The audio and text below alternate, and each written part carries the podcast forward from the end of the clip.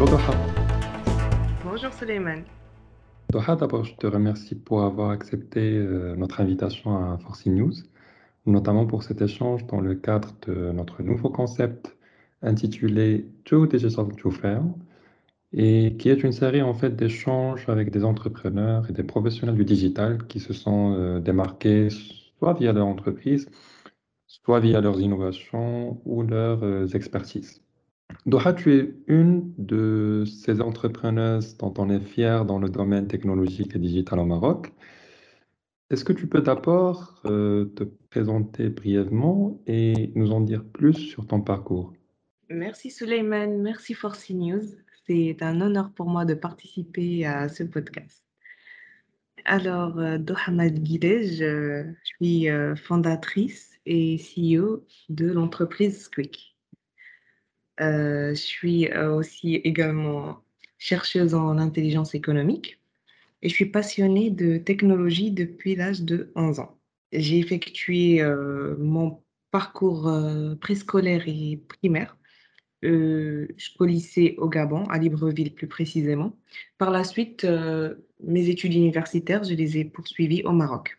J'ai un parcours un peu économique, un peu technologique et un peu technique. Euh, j'ai une licence en gestion administrative des entreprises euh, au sein de la faculté euh, d'El Jadida, une licence en webmaster que j'ai eu au sein de l'école IGA, un premier master en QHSE que j'ai eu au sein d'Atlantis University. Et un autre master en entrepreneuriat ingénierie managériale, option commerce international au sein de l'université Mohamed El-Khamis. Effectivement, c'est un parcours euh, atypique en fait et, clairement très enrichi. Euh, je suppose que la diversité de ce parcours a bien eu une valeur ajoutée pour ton entreprise euh, Squeak. Et justement, Doha, est-ce que tu peux nous introduire Squeak? Quel est votre cœur d'activité? Que proposez-vous comme service, etc. Euh, Squeak, c'est une jeune entreprise qui a été créée en 2019 qui propose des, services euh, liés à des technologies de rupture telles que la blockchain euh, en premier lieu, le big data et l'intelligence artificielle. Nous proposons un développement sur mesure pour des corporates, du conseil pour les entreprises pour améliorer leurs process et euh, aussi souvent des services de maintenance d'un process déjà existant. D'accord. Et en fait, je trouve que le nom de Squeak est quand même particulier. Du coup, j'aimerais bien savoir euh, d'où tu as eu l'idée de ce nom et qu'est-ce qui t'a amené à lancer ton entreprise? Le nom Squeak, ça veut dire Smart and Quick. Qu'est-ce qui m'a amené à lancer Squeak? En 2017, euh, j'avais créé ma première entreprise. Malheureusement, j'ai pas réussi.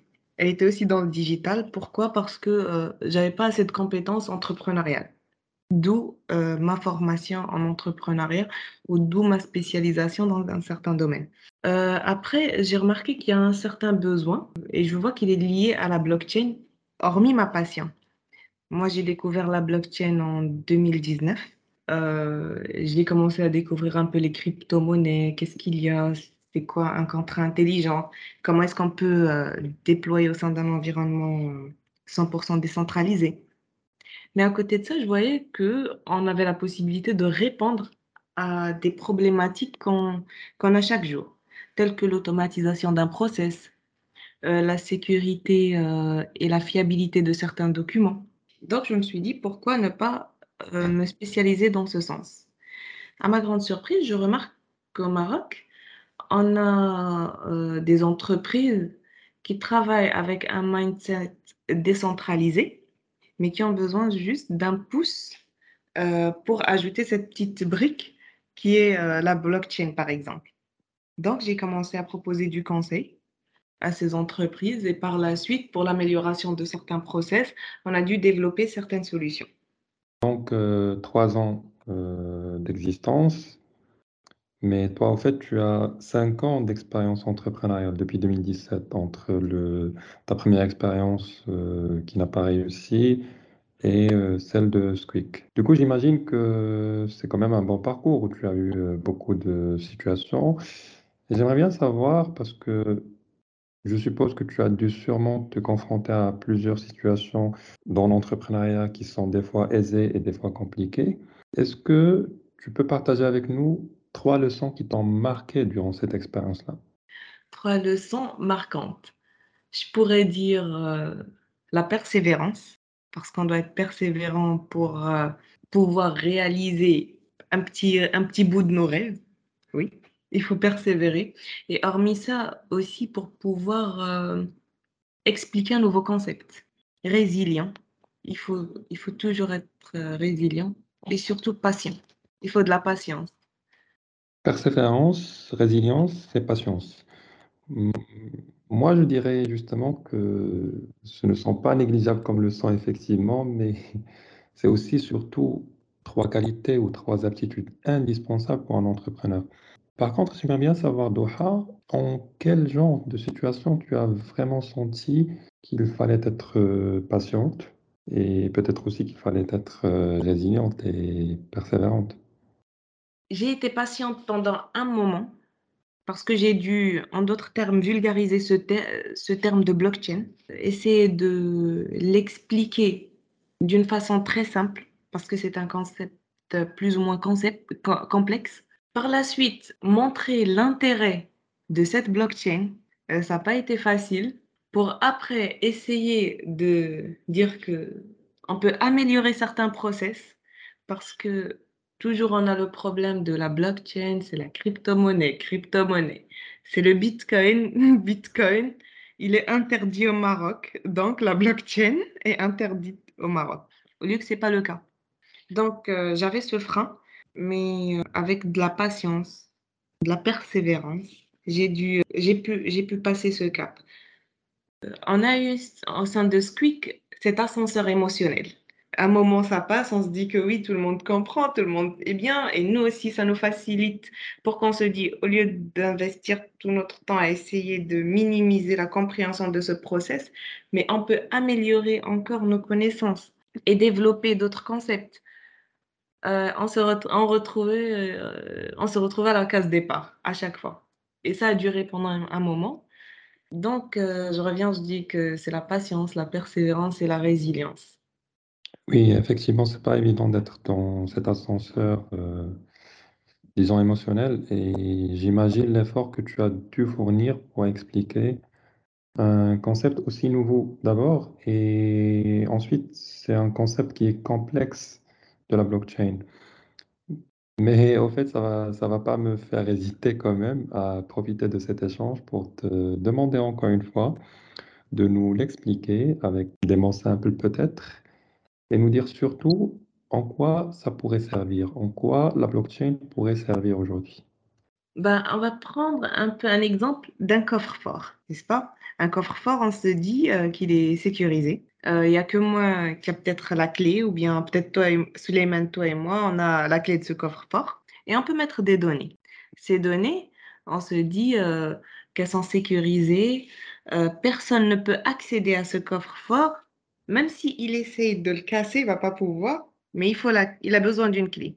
Ici, ça, c'est un atout de la blockchain. La blockchain, elle permet de sécuriser des données. Deuxième chose, euh, la traçabilité, c'est-à-dire chaque élément qui a été inséré, inscrit au sein de la blockchain, il est tracé. Il y a des, euh, il y a des penseurs qui disent à vie et il y a des technophiles qui disent pour une durée déterminée. Ici, euh, après avoir testé le concept de la blockchain et déployé des solutions au sein de la blockchain, Certes, la data, elle est tracée, elle ne peut pas être modifiée, mais peut être améliorée. Mais il y a toujours une trace de ce qui se passe. Ici, on a dit la sécurité, on a dit qu'elle est tracée. Eh ben, tout ça, c'est au sein d'un bloc. Et lorsque ce bloc, il est plein, il y a un petit fil et on crée un autre bloc. C'est comme si on a une chaîne de blocs. D'où le nom blockchain. Donc, on a des blocs qui sont sécurisés, qui tracent des données et euh, on a plusieurs blocs et ça se répète. Et surtout, surtout, la blockchain, elle nous permet d'avoir une donnée fiable. C'est-à-dire que chaque donnée qui est insérée au sein de la blockchain, avec euh, des composants euh, d'autres technologies, on peut déterminer qu'elle est fiable et la sécuriser au sein de la blockchain. D'accord, mais je vais quand même challenger ton explication Euh, parce qu'il y a quand même un, certain questionnement que je suppose qu'il est partagé aussi par d'autres personnes. Est-ce qu'on a besoin forcément d'une blockchain pour sécuriser une donnée ou euh, pour automatiser un process? Euh, si par exemple j'ai des données qui sont pas sensibles, j'ai pas besoin de blockchain. Mais par exemple, si je veux digitaliser tout le process de carte nationale, la carte nationale, mon dossier médical, des documents, des documents qui sont importants, j'aurais besoin de la blockchain. Hormis, ça dépend, pour voir l'intérêt de la blockchain, ça dépend de la qualité des données dont on a besoin, euh, du process ou bien du projet qui est adossé à, à cette blockchain. Parce que si j'ai un e-commerce, un e-commerce, j'ai pas besoin de blockchain. Mais si j'ai un e-commerce euh, et euh, si je vends des œuvres d'art qui sont digitalisées, j'ai besoin de la blockchain. Ok, donc euh, quand tu parles de l'exemple de la carte euh, nationale d'identité, euh, la blockchain va servir dans l'authentification du document quand on va le numériser, c'est ça? Exactement. Par exemple, je vais, on va prendre un exemple simple. Entre le secteur bancaire et la carte nationale, je veux ouvrir un compte bancaire. Je peux, Mhm, avec de l'intelligence artificielle, avoir de la reconnaissance faciale. mhm. Mais comment est-ce que je vais prouver que ce compte, il appartient à Maguilej Doha? C'est pas en insérant des données. Même si on m'envoie une photo de la carte nationale, j'ai besoin euh, d'un endroit où on a plusieurs carte nationale pour vérifier si elles correspondent ou pas. Et la vérification, c'est pas l'identifiant. C'est pas l'identifiant de la carte nationale, mais c'est le code barré qu'on a derrière. On a des éléments, des codes spécifiques, des chaînes, euh, des caractères, des chaînes de caractères qu'on va récupérer. C'est plus ça, la blockchain. C'est clair. Et c'est bien d'avoir évoqué ce cas de la blockchain en relation avec la carte d'identité, puisque d'abord il s'agit d'un service public qui concerne tout le monde, mais aussi parce que très récemment, on a lancé le service d'identification et d'authentification des usagers de services numériques et qui est basé sur euh, la CINE. Et j'imagine que la blockchain pourrait beaucoup servir dans ce process-là. Maintenant, en parlant du cas marocain, j'ai une question justement par rapport à l'usage de la blockchain. J'ai l'impression qu'on ne parle pas assez de la blockchain, même d'ailleurs des fois dans des sphères qui sont des sphères IT.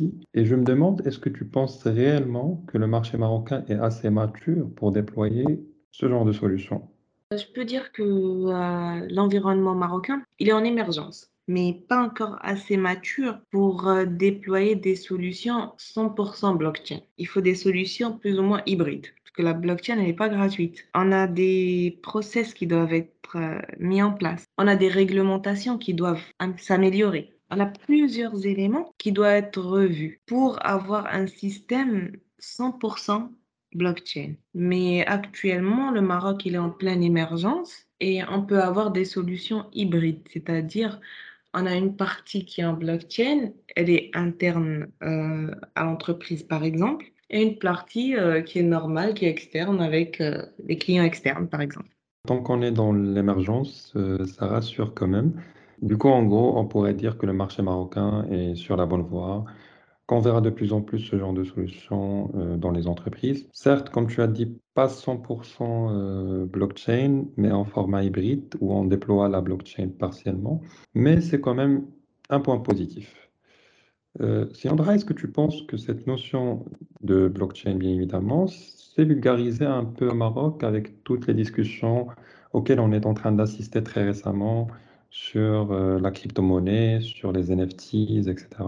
Et qui sont en fait des discussions mondiales, bien évidemment, mais que je vois quand même qu'ils ont beaucoup touché le Maroc. Du coup, je me demande, est-ce que ça a participé à la vulgarisation du concept et à l'adhésion à la blockchain, ou inversement, ça a fait que booster cette problématique euh, classique de la liaison de la blockchain à chaque fois à la crypto-monnaie? Euh, est-ce que tu penses que ça a, cette- ça a eu ce bon effet justement en termes d'adhésion, ou inversement, les gens, euh, ça a consolidé le fait que les personnes pensent toujours que la blockchain euh, égale la crypto-monnaie et que derrière, on se rend même pas compte qu'il y a d'autres cas d'application très intéressantes qui peuvent bien servir à d'autres domaines.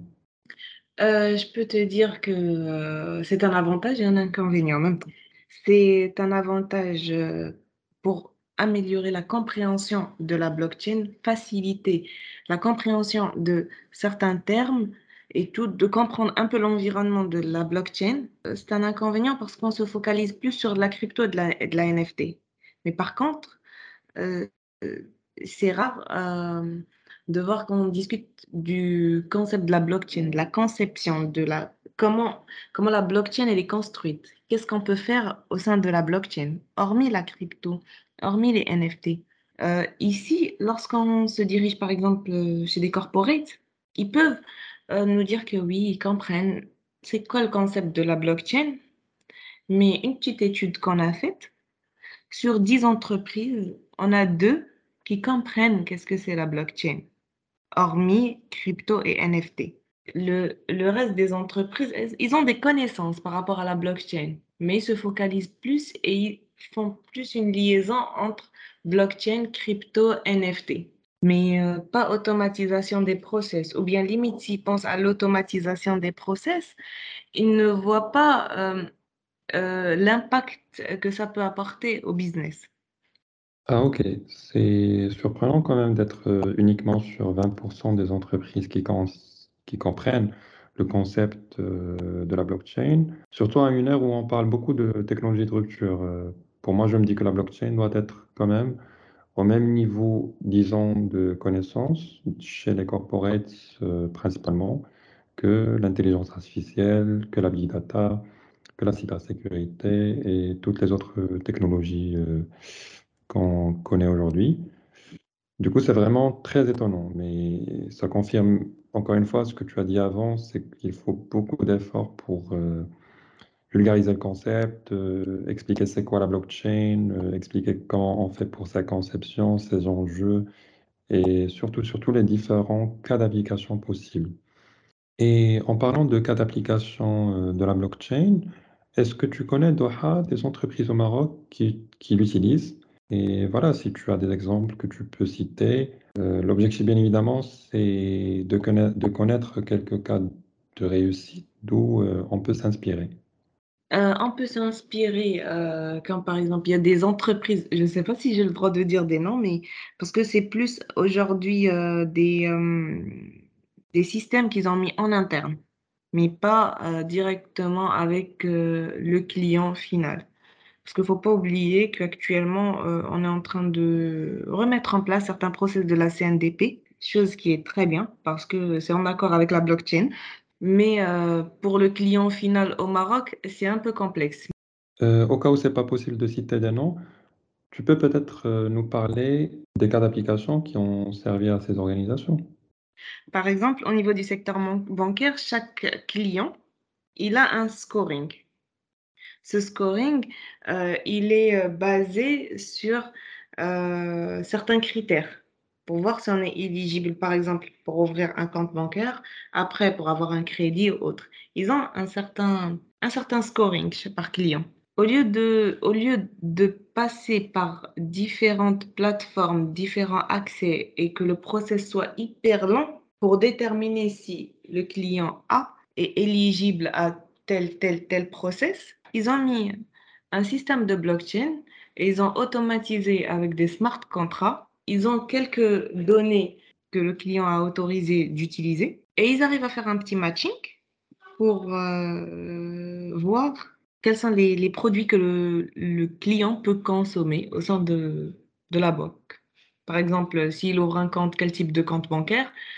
S'il a un, il va un crédit, tel type de crédit, il peut, ils sont encore partis plus loin c'est-à-dire, si par exemple, moi j'ai euh, le SMIG aujourd'hui et par exemple, j'ai 70 ans et je demande un crédit d'un milliard, j'ai pas besoin de faire plusieurs allers-retours. En quelques clics, je vais voir si c'est possible ou c'est pas possible d'avoir ce crédit et la raison pourquoi et qu'est-ce qui ne va pas et qu'est-ce qui cloche.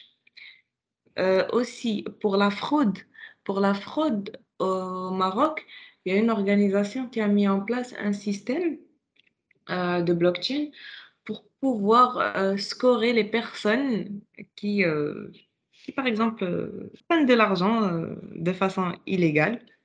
Des fraudeurs. Des fraudeurs. On a un système de scoring qui est mis en place. encore, Un exemple simple, et ça c'est en train d'être mis en place au niveau du secteur médical. La possibilité d'avoir un dossier 100% digitalisé et de partager juste euh, l'information qu'on veut avec un médecin spécifique, c'est en train d'être mis en place. J'apprécie énormément ce concept, c'est-à-dire que le client ou bien l'utilisateur devient maître de sa donnée. Quand on dit qu'un utilisateur est maître de sa donnée, c'est-à-dire si je pars chez un médecin et j'ai une application, par exemple, euh, j'ai toutes mes données euh, ophtalmo, euh, euh, mes données de son, d'analyse, mes allergies et tout, je vais choisir quelles données partager avec ce médecin. Et la durée, combien de temps? Et si je veux qu'il la conserve ou pas. Et si demain, après-demain, je transfère mon dossier, je suis maître de ma donnée, je sais qu'est-ce qui se passe. Si un médecin ajoute une information, il doit avoir mon autorisation pour ajouter. Ça, c'est intéressant. C'est comme si on responsabilise avec la blockchain euh, l'utilisateur. Et ça, c'est une force euh, de la blockchain.